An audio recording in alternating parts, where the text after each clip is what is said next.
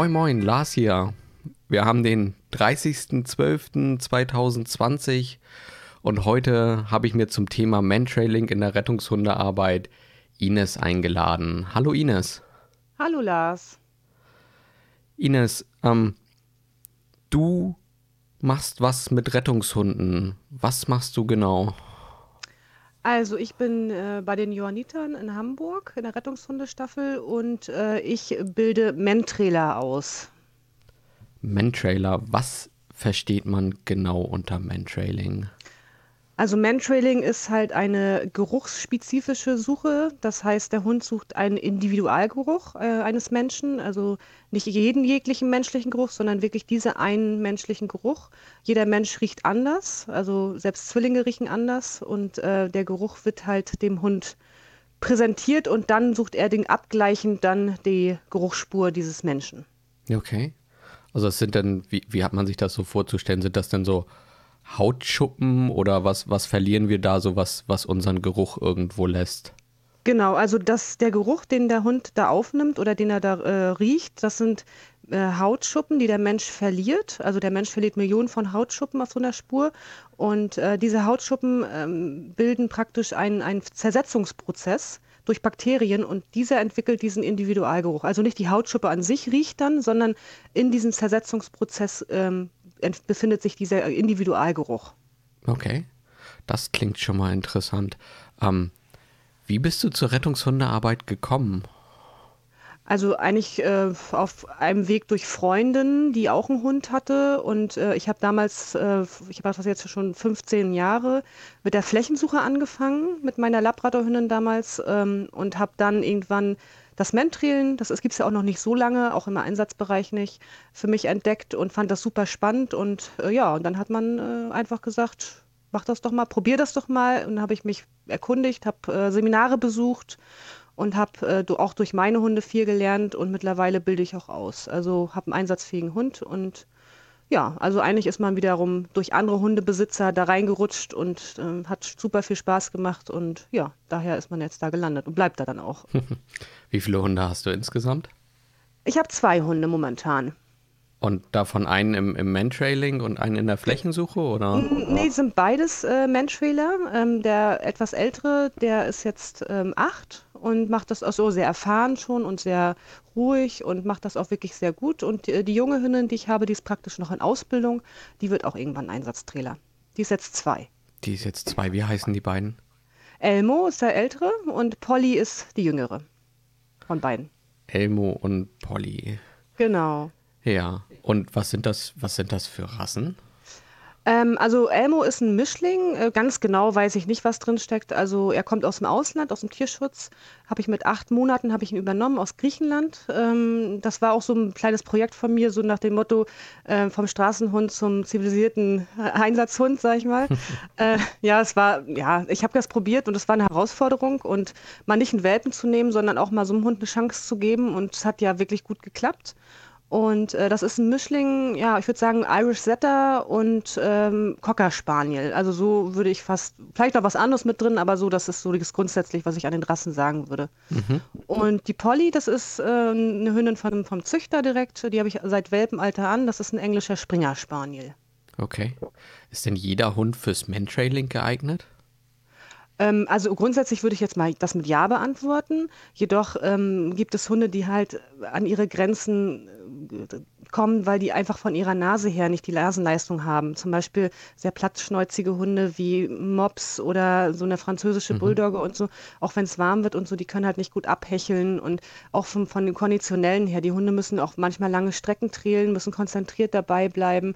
Ähm, eine gewisse Größe müssten sie haben, weil so ein Chihuahua ist irgendwann platt, der kann nicht ewig laufen. Ähm, ich denke, im Spaßbereich kann man das mit jedem Hund machen. Im Einsatzbereich sollte man schon schauen, dass man dann rassespezifisch einfach mal schaut, was ist die Passion dieses Hundes? Ähm, sind das also Jagdhunde zum Beispiel, die auch Schweißspuren von Wildschweinen verfolgen, dann ähm, kommt man der Sache schon so ein bisschen näher. Ähm, ich sag mal, Jagdhunde, die eine gute Nase haben, sind grundsätzlich gut geeignet, aber auch mhm. Hütehunde habe ich schon beim Trailen gesehen. Also das ist nicht ausgeschlossen, ne? Also das okay, funktioniert das auf jeden durchaus Fall. Breiter ja. als ich dachte. Ja. Ähm, Ja, du sagtest gerade Elmo, den, den hast du quasi schon, schon etwas älter übernommen. Wann, wann äh, muss man denn damit angefangen haben, so einen Hund ähm, darauf zu trainieren, zu trailen? Also der Hund an sich lernt ja ein ganzes Leben lang. Das einzige Problem, wenn man einen Einsatztrailer haben möchte, ähm, bei den Hilfsorganisationen ist das so, dass die Prüfungen ähm, bis zum siebten Lebensjahr abgelegt werden müssen. Ansonsten ist der Hund zu alt und kann nicht mehr in die Prüfung gehen. Mhm. Das heißt, der Hund muss, also weil die Mentrail-Ausbildung ja sehr umfangreich ist und auch oft lange dauert, auch für den Hundeführer, ähm, dauert die schon so drei Jahre. Das heißt, der Hund sollte bei Anfang der Rettungshundearbeit schon nicht älter als zwei bis drei Jahre sein beim Mentrailing. Okay, das muss man dann, wirklich früh anfangen. Das, genau, man sollte so früh wie möglich anfangen. Äh, ich merke das ja auch bei meiner Hündin, die jetzt seit Welpenalter an spielerisch damit angefangen hat. Die ist also die hat das viel schneller verstanden, ne, als wenn man das mit einem älteren mhm. Hund macht und ist viel mehr dabei, sage ich mal, viel konzentrierter dabei. Ne? Also die Lernkurve ist da schon eine andere. Ähm, was aber nicht, nicht heißt, dass ein Hund, der älter ist, das nicht mehr lernt. Also jeder Hund lernt das. Ne? Also okay. das ist definitiv so. Woran sieht man das? Also verstärkt man da einen, oder bestärkt man da ein, ein gewisses Verhalten oder, oder woran merkt man, dass, dass der Hund das will oder kann? Wie bildet man das aus in einem Hund? Also die Passion des Hundes ist ja nun mal seine Nase. Und die Nase will er einsetzen, mit der Nase will er was machen und äh, der hat nicht umsonst 200 Millionen Riechzellen. Ähm, der will damit irgendwas tun und seine Nase ist ja draußen, wenn man spazieren geht, immer aktiv. Und gerade Hunde, die so, so, sowieso sehr nasenaktiv sind ähm, und alles ganz spannend finden und überall dran schnüffeln, ähm, den kann man dann einfach das anbieten und man wird sehen, dass also ich kenne keinen Hund, der da keinen Spaß dran hat, ähm, mit der Nase da Erfolge zu erzielen auch. Ne? Also der Erfolg ist ja dann, äh, sie trälen oder kriegen den Geruch und finden das, das ident, den identischen Geruch wieder. Man fängt das ja ganz klein an. Ähm, und die Belohnung ist am Ende da. Das ist dann ein ganz tolles Leckerli oder ein Spielzeug, je nachdem. Und dafür tun die das. Und das ist ihre Beute am Ende. Ne? Das ist wie eine Jagd. Also das ist Jagdersatz, sag ich immer. Ne? Mhm. Das, das Trailing, sagtest du jetzt auch, gibt es halt auch und ja, ich will es jetzt irgendwie nicht in, in, falsche Worte fassen, aber es gibt auch Hunde, die halt für, für den Jagdbetrieb trailen, also dann, dann wild. Ähm, ja, genau. gibt, es, mhm. gibt es noch ähnliches? Ähm, also es gibt ja, also, also der Trail an sich, also das Man-Trailing ist ja wirklich die Personensuche. Es gibt noch Pet-Trailer, also Hunde, die halt äh, Haustiere aufspüren und suchen können. Ähm, die werden auch ausgebildet, die sind dann wirklich nur als Pet-Trailer im Einsatz. Da gibt es Organisationen, auch hier in Norddeutschland, die das anbieten.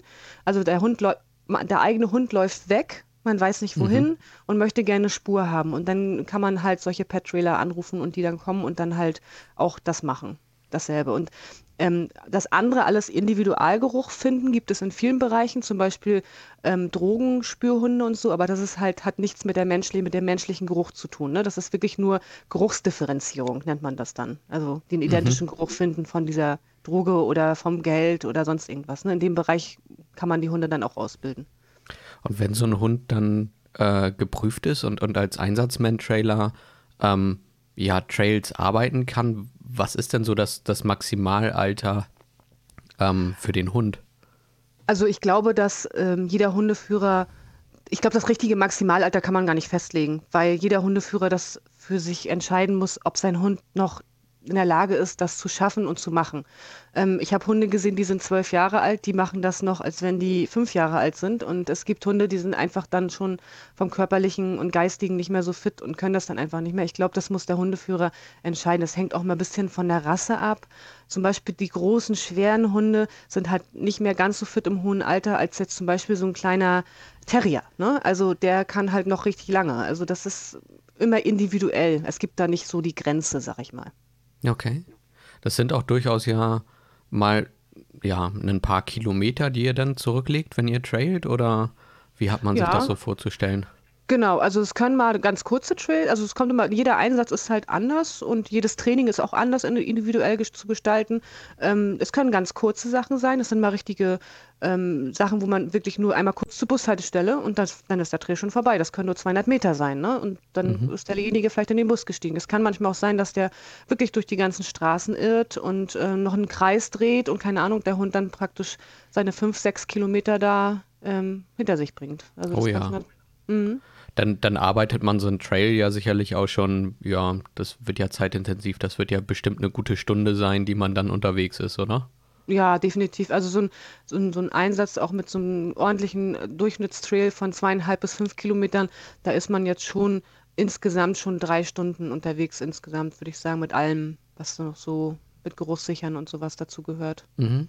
Zum Einsatz kommen wir gleich nochmal. Ich habe nochmal mhm. zur Prüfung noch eine Frage. Ist es denn beim, beim Prüfen des Hundes, das beschränkt sich sicherlich nicht nur auf, auf den Trail quasi gehen, oder? Sind da, was, was wird alles geprüft? Also bei der Mentrailing-Prüfung, also für den Einsatz, die Einsatzprüfung, Einsatzüberprüfung, ähm, das ist eine Prüfung, die hat gewisse äh, Herausforderungen für den Hundeführer. Da gibt es erstmal gibt's einen, einen schriftlichen Teil, den man bewerkstelligen muss. Äh, das ist so ein ähm, ja, Multiple-Choice-Test ähm, mit Fragen zum Trailen und ein paar Fachbegriffe. Ähm, und dann geht es in den eigentlichen Trail. Dieser Trail ist vorbereitet, der ist 24 Stunden alt mhm. und ähm, wurde vor, vorher gelegt von den Prüfern mit einer Person, die auch unbekannt ist, die vorher auch nicht da war. Und der Trail ist äh, 24 Stunden alt und äh, maximal 2,5 Kilometer. Okay. Und der Hund muss praktisch diesen Trail, also man kommt an eine, meist an eine Kreuzung und da geht vier, vier Schenkel und einer davon ist der richtige. Und der Hund muss das rausfinden und diesen Trail halt verfolgen und am Ende an dieser Person ankommen. Okay. Und auch anzeigen, dass es diese Person ist. Wie macht er das?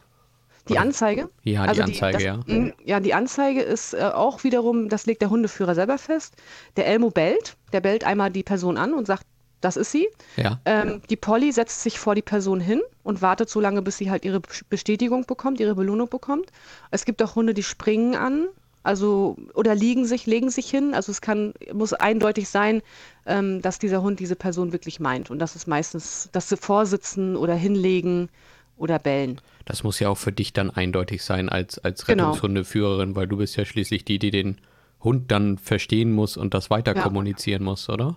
Ja, genau, richtig. Hm. Also ich kann dann genau sagen, so Person wurde gefunden, das ist sie. Und der Hund hat das bestätigt dann mit seiner Anzeige. Okay. Ja, ähm, zur Prüfung. Ähm, und wenn, wenn man jetzt die, die Prüfung angeht und hat man da irgendwie noch, äh, fällt man da einmal, einmal durch und dann war es das mit der Mantrailing-Arbeit oder kann man die öfter, öfter angehen?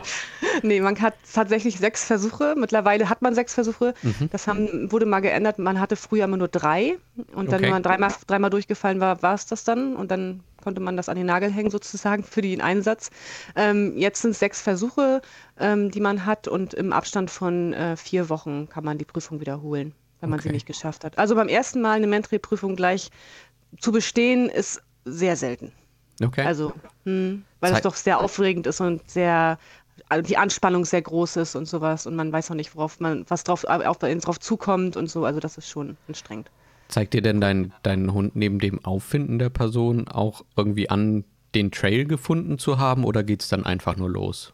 Also es geht meistens, also man merkt das als Hundeführer, weil man das ja trainiert hat, man weiß, wann der Hund die Spur hat.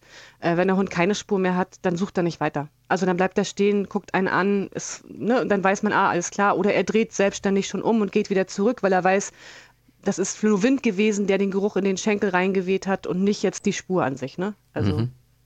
ja. da, also Spuren werden auch tatsächlich ja, vom Wind verweht dann. Genau, richtig. Also durch verschiedene Wetter- und Witterungsverhältnisse hat man ja immer meistens eine Verwirbelung von Spuren. Es kommt darauf an, wie alt ist die Spur. Also da gibt es sehr, sehr viele Kriterien, die das erschweren oder erleichtern. Ne? Also, ja, schon wieder ja. so eine Maximalalterfrage. Was, was ist denn so die, das, das Alter der Spur, was man noch so trailen kann? Ja, das ist auch immer so eine, so eine Frage, dass die Polizei stellt das immer ganz oft, ähm, weil die Personen sind ja manchmal auch schon länger weg oder auch ja. kürzlich erst weg.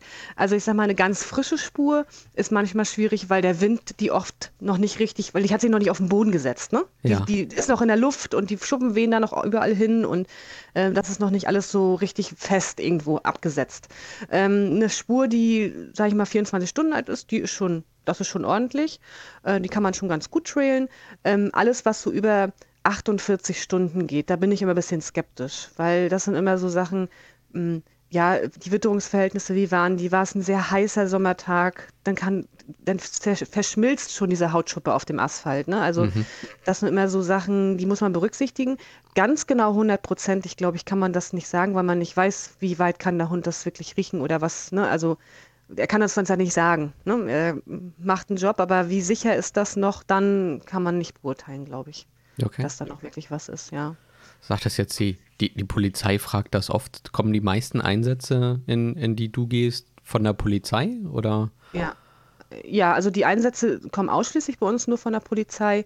Ähm, Privatmenschen oder so machen wir nicht. Also wirklich nur über die Anforderungen über die Polizei Hamburg bei uns. Ja. Und da geht es dann so um, naja, alle, die irgendwie an, an Personen verschwinden können, irgendwie, oder? So. Genau. Also wir suchen natürlich nur die hilfebedürftigen Personen, also Straftäter und sowas. Das forensisch, das ist Aufgabe der Polizei. Die haben ja auch ihre speziell ausgebildeten Personenspürhunde.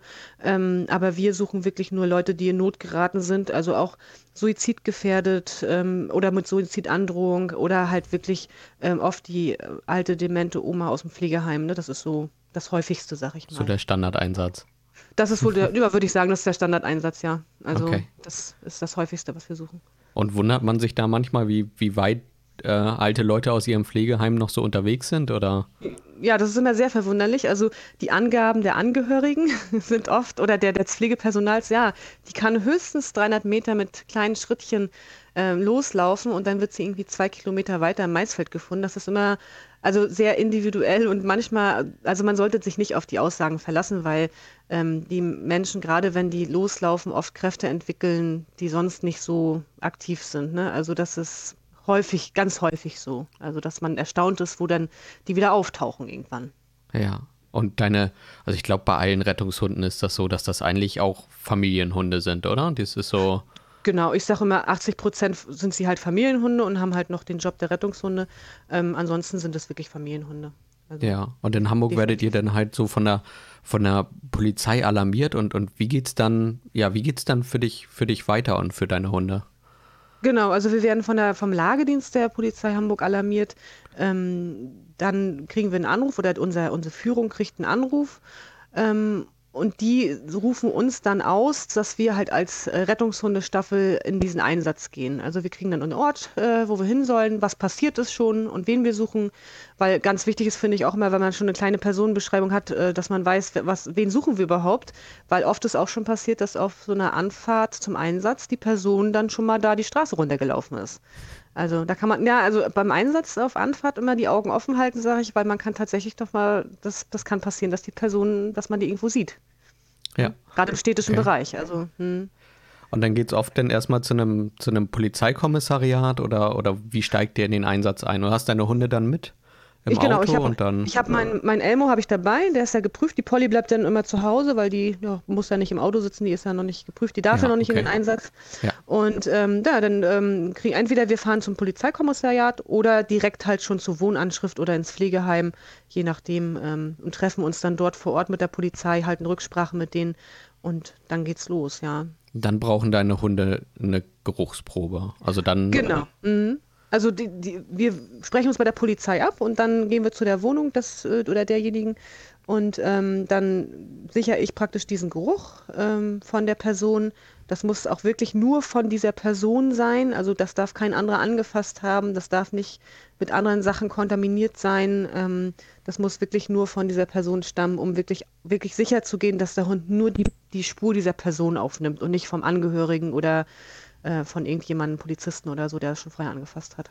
Ja, bei so einer Hausadresse stelle ich mir das auch irgendwie schwierig vor. Da können ja, also ma- man kommt ja nicht in 48 Stunden jetzt nur einmal nach Hause. Also da Ja, können ja genau. eigentlich auch mehrere Spuren dann von da an losgehen, oder? Genau, das ist halt immer die, die ganz große Schwierigkeit eines Mentrailers, wirklich vor, gerade der, wenn die da wohnen und am Tag also sechsmal rausgehen und beim siebten Mal verschwunden sind, dann muss der Hund von diesen sieben Spuren rausfinden, welche ist dann die wirklich die aktuellste. Ne? Und das ist halt die große Schwierigkeit, ähm, dem Hund das beizubringen. Und das üben wir im Training explizit, dass der Hund wirklich immer die frischeste Spur nimmt. Okay, also da, da legt ihr dann auch zwei Spuren im Training oder, oder wie macht nee, man also- das? Wir machen das so, dass wir immer trainieren, wo alles schon so ein bisschen kontaminiert ist. Also wir haben schon andere Hunde gearbeitet, mit den Flächenhunden sind wir da schon lang gelaufen und die Personen sind da kreuz und quer durch den Wald und überall mal lang und ähm, dass die Mantrailer dann praktisch ganz viele Spuren von dieser Person, die dann aus von natürlich aus unserer Staffel verschwunden geht, da schon vorhanden sind und dann aus diesem, diesem Spurenpool praktisch den Geruch bekommt und dann rausfinden muss, wo ist er jetzt in die richtige Richtung gelaufen. Und das üben wir dann im Training auch schon immer. Wenn jemand so Interesse hat, äh, beim, beim Mantrailing oder auch bei der Flächensuche mal zuzugucken, kann man sich denn bei der Rettungshundestaffel bei euch, könnte man sich da melden, um sich vielleicht auch mal suchen zu lassen? Oder ja, ähm, also macht ihr gerne. das intern? Nee, also das immer gerne. Also gerade fremde Personen sind immer gern gesehen, weil wir dann auch mal, an, also mal andere Gerüche haben. Ähm, oft bringen dann auch manchmal Familien, wenn Familienangehörige mitgebracht, so von, von Staffelmitgliedern, äh, die dann mal für die Mentrailer versteckt werden. Ähm, aber das ist immer gern gesehen, mal angucken. Also wir, wir, sind immer offen für alles äh, mal angucken oder mal Schnuppertraining machen oder sonst irgendwas. Also das ist immer gern gesehen bei uns. Mhm.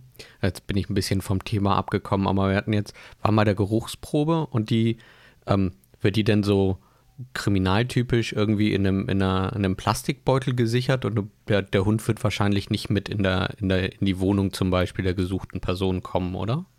Also der Geruch, ich habe da so ein, so ein, Köfferchen, da sind ein paar Utensilien dabei, womit ich den Geruch sichern kann. Ähm, ich habe meistens mache ich, ähm, ich nehme keine Originalartikel mit, sondern ich mache immer von diesen Artikeln eine Kopie. Mhm. Also ich nehme eine, steril, eine sterile Kompresse und streiche praktisch dann diesen Geruch ab. Oder ich nehme aus einem, gestern zum Beispiel hatte ich einen Einsatz, da habe ich aus einem Rasierer, aus einem elektrischen, die Bartstoppeln rausgeklopft. Mhm. Also das ist super, der hatte sich auch wirklich den Tag vorher rasiert äh, rausgeklopft und halt auf diese sterile Kompresse getan. Ähm, da sind halt viele Hautschuppen, gerade aus dem Gesichtsbereich drauf, äh, weil man beim Rasieren ja auch Hautschuppen entfernt.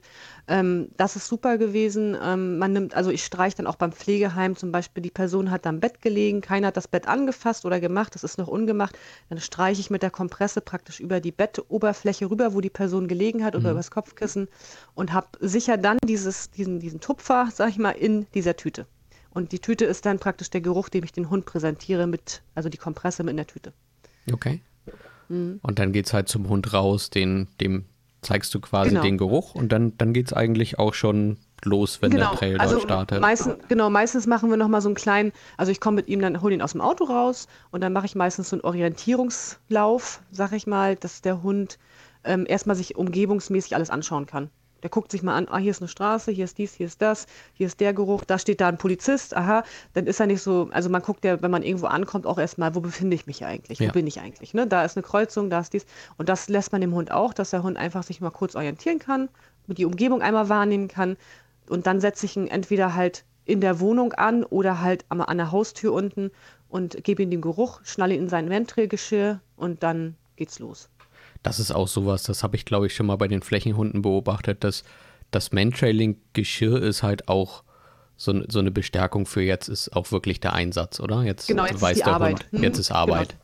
Genau, jetzt ist seine Arbeitskleidung angezogen und jetzt weiß er Bescheid, wie bei den Flächensuchern. Die haben ja so eine Art Kenndecke, wo noch eine Glocke dran hängt. Mhm. Die wissen ganz genau, wenn die rausgeholt wird, jetzt geht es gleich los und wenn sie die umhaben, haben sie ihren Job und dann machen die nichts anderes mehr.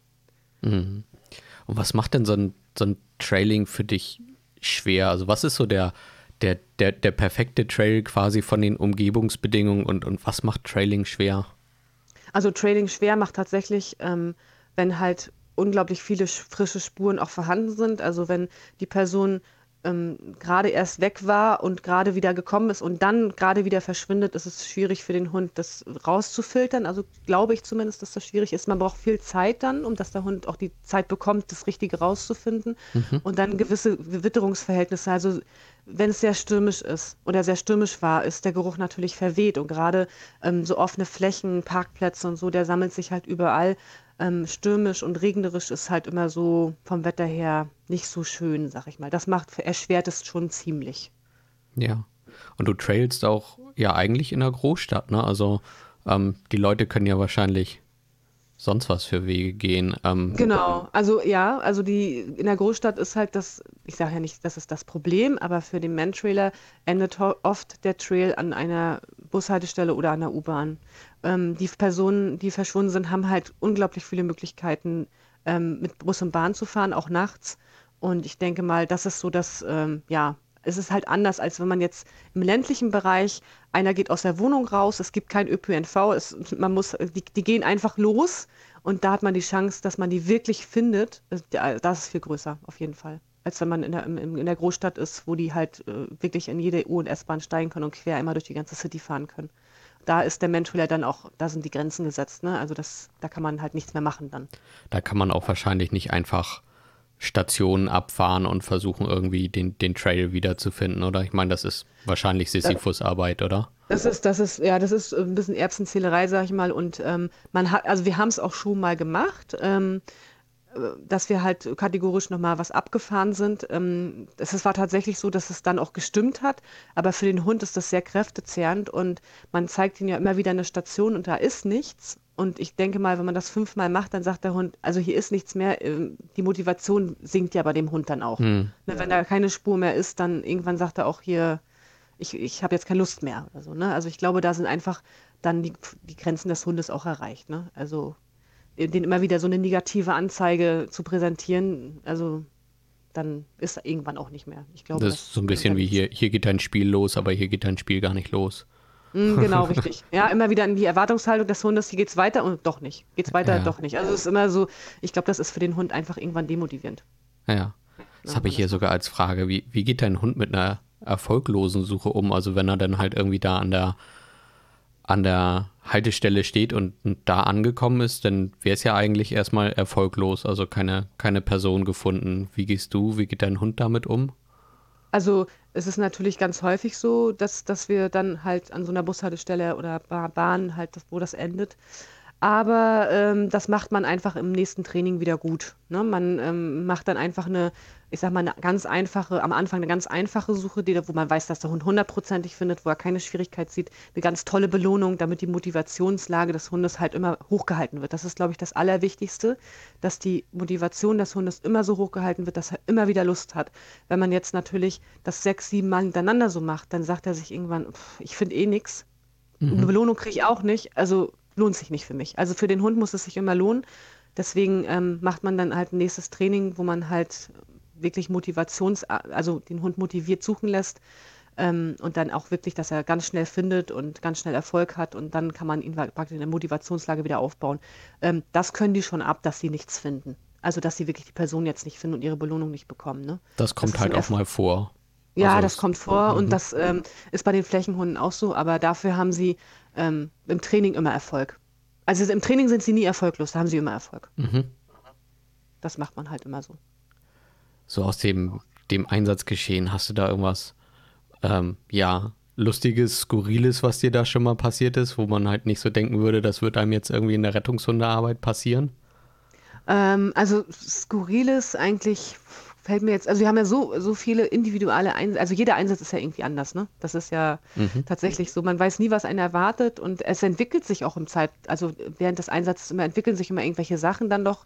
Ähm, der, der Einsatz, der mir halt noch so sehr im Kopf bleibt, weil er auch sehr lange ging und ähm, weil er halt auch so, das Ende war halt wirklich auch noch ein schönes Ende. Man hat die Person ja gefunden.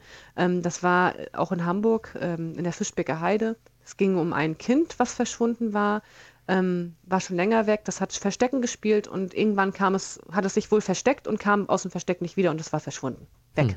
Keiner wusste wohin, keiner hat es gesehen, keiner wusste wohin, wo es hin ist. Ähm, und dann wurden wir halt auch gerufen als äh, Rettungshundestaffel. Ähm, erst ging wohl die Spur in die Fischbecker Heide, da wurde die Fischbecker Heide mit Flächensuchhunden abgesucht ohne Erfolg und irgendwann habe ich dann nochmal einen Trail aufgenommen ähm, von, dem, von, der, von der Person, also von dem Kind und mein Hund ist wirklich immer nur im Wohngebiet einmal gekreist. Und eigentlich wollte er schon am Anfang, als ich von der Haustür angesetzt habe, gleich wieder zurück ins Haus rein. Ähm, da hat die Polizei dann gesagt, nein, nein, nein, das Haus ist komplett abgesucht. Äh, ihr braucht da nicht nochmal rein. Ähm, wir haben alles durchgekämmt. Da ist alles, wirklich jeder Quadratzentimeter ist da abgesucht. Mhm. Da verlässt man sich natürlich drauf ne, und äh, sagt sich, okay, dann kann es ja nicht im Haus sein der Hund also immer rumgekreist und irgendwann kam er wieder an dem Hauseingang an und dann wollte der Hund, das war dann auch schon oh, mehrere Stunden, die wir da unterwegs waren, ähm, ist dann gleich in den Keller und ja. links abgebogen ja. und stand vor der Tür. Und dann habe ich versucht, diese Tür zu öffnen, ging aber nicht, der hatte keine Klinke. Und ich hatte dann an der Tür geruckelt und dann meinte der Polizist, nee, nee, also die war vorhin schon verschlossen, das, äh, da, da, sind wir gar nicht erst rein, weil die war ja zu. Ja, und dann, okay. dann sind wir alle wieder nach Hause gefahren, weil der Einsatz war beendet, die Person war nicht gefunden. Ähm, und eine Stunde später rief mich der Polizist an und meinte zu mir, er saß genau hinter dieser Tür, der Junge. Also okay. der war genau im Keller in dieser, hinter dieser Tür Ähm, die war halt zugefallen, er kam nicht mehr raus, ähm, hatte keine Klinke dran, hat sich wohl auch nicht bemerkbar gemacht. Ähm, ja, ist eingeschlafen und dann ist er da irgendwann wieder aufgewacht und hat seine Mutter gerufen und dann ist sie runter und hat ihn gehört und ihn dann befreit. Okay, manchmal sind halt Dinge ja. anders, als man, also wenn man von irgendwas ausgeht, dann muss man sich wahrscheinlich auch klar werden, dass man das halt gerade so angenommen hat. Ja, ähm, ja, genau. Dass da das ganze Objekt leer ist. Ja. ja. Ähm, also wie gesagt, da, man kann sich halt nie drauf verlassen. Ähm, ich hatte halt dann auch nicht darauf ich habe nicht gesagt, öffnet jetzt sofort diese Tür oder so, weil man hat ja nichts gehört, man hat nochmal gerufen. Aber dadurch, dass der Junge halt eingeschlafen war und die Kinder, wenn die schlafen, haben den tiefen, festen Schlaf, hat er uns wahrscheinlich gar nicht gehört und ähm, daher auch sich nicht bemerkbar gemacht. Also ja, aber Gott sei Dank, warm und trocken, er wurde gefunden, ähm, Happy End und ja, seitdem ist man halt auch so ein bisschen vorsichtiger mit den Kellergeschichten und Dachböden und sowas und fragt lieber doch nochmal nach. Das passiert einem nur einmal. nee, genau, das passiert einem nur einmal. Also von daher, da passt man schon ein bisschen auf. Ja. Man lernt halt auch, aus jedem Einsatz nimmt man irgendwas mit, ne? Ähm, was man irgendwie noch gebrauchen kann und äh, ich glaube, da lernt man auch nie aus, weil es immer wieder was Neues gibt. Ja. ja. Ähm, wenn Leute jetzt hier zugehört haben und meinen, so Rettungshundearbeit, alles, was wir so gesagt haben, passt irgendwie auf den, auf den Hund, den sie haben oder äh, schon lange mit, mit mehreren Familienhunden halt irgendwie sich einen neuen Hund anschaffen. Ähm, wie ist so der Erstkontakt zu Rettungshundestaffeln? Also, wir, also sicherlich für, für, für deine Rettungshundestaffel, das steht in den Shownotes für Hamburg, aber ähm, wahrscheinlich mit einer Google-Suche und dann Mal gucken. Genau, also ich glaube, die meisten, ähm, die sich dafür interessieren, ähm, haben das vielleicht dann schon mal irgendwo im Fernsehen gesehen oder haben sich da vorher schon auch mal Gedanken darüber gemacht, Mensch, ich möchte mir einen Hund holen und weiß auch nicht genau, irgendwie möchte ich den beschäftigen. Ähm, Hundeschule, hm, okay, aber eigentlich möchte ich auch noch was Ehrenamtliches tun und ähm, es macht wahnsinnig viel Spaß, in der Gruppe zu arbeiten. Das kann ich nur jedem sagen. Und ähm, dann über Google einfach seinen Ort eingeben, wo man wohnt und dann Rettungshundestaffel vielleicht. Und dann hat man eigentlich schon eine Liste von verschiedenen Hilfsorganisationen, ähm, die halt so Rettungshundearbeit anbieten. Ne? Also da gibt ja, gibt ja den ASB noch und die Malteser machen das auch und der THW. Also sind da einige dabei, die das. Das machen. Rote Kreuz. Das Rote ähm, Kreuz, genau. Hm. Ja, so die, die Standardverdächtigen, die bei uns irgendwie hier im Podcast unter den äh, ja, weißen Hilfsorganisationen. Also wir haben das vorher mal so in Farben eingeteilt und halt weiß und Ach blau so. wäre das jetzt. Also die Hilfsorganisationen, die klassischen, so wie das THW, ähm, überall dort kann man Rettungshundestaffeln finden. Wahrscheinlich auch genau. deutschlandweit, oder?